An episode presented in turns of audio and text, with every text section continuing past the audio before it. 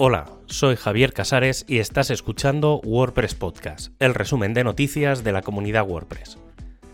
En este programa encontrarás la información del 27 de diciembre de 2021 al 2 de enero de 2022. Hacía ya muchos años que acabábamos el año con una nueva versión de WordPress y este 2022 va a ser diferente. En tan solo tres semanas tendremos la nueva versión que no deja de enseñarnos pequeñas mejoras que están en los trasfondos del código y que dejan ver que las próximas versiones van a tener mucho de eso, de trasfondo, de mejora de código y de optimización. El equipo de Core sigue trabajando en estos días festivos con algunas actualizaciones que vendrán en WordPress 5.9.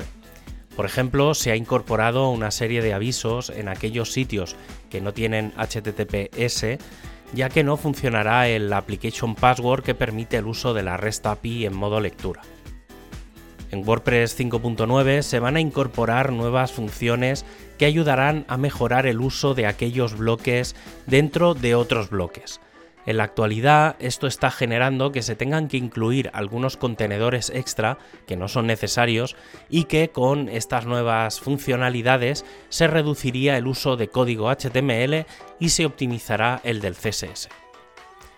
Y dentro de las mejoras de performance, en WordPress 5.9 veremos algunas optimizaciones en lo que respecta al uso del lazy load. En WordPress 5.5 se incluyó para las imágenes, en WordPress 5.7 el de los iframes y en esta versión 5.9 se han hecho mejoras en los que mediante ciertas funciones se pueden saltar algunos de los componentes en el primer pantallazo. Con esto conseguiremos, por ejemplo, que la primera, segunda o tercera imagen que habitualmente aparecen en la primera pantalla puedan no cargarse de forma asíncrona y que se carguen de forma directa, mejorando los tiempos de carga. El equipo de Polyglots recuerda que ya están disponibles para traducir tanto las cadenas de WordPress 5.9 como las de 2022. En el caso del español, ambos proyectos ya están al 100% listos, al igual que el gallego, el euskera y el catalán todavía tienen recorrido.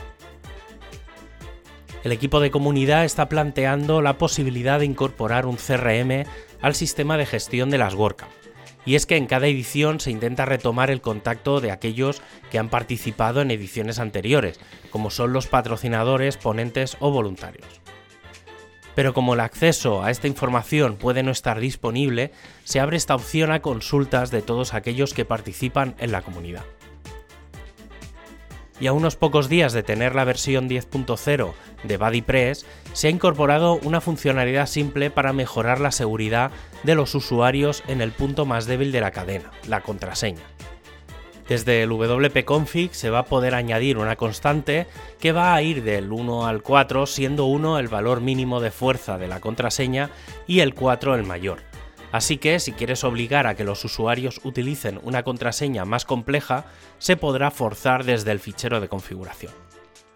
Y para acabar, ya sabes que tienes todos los enlaces para ampliar la información en wordpresspodcast.es. Un abrazo y hasta el próximo programa.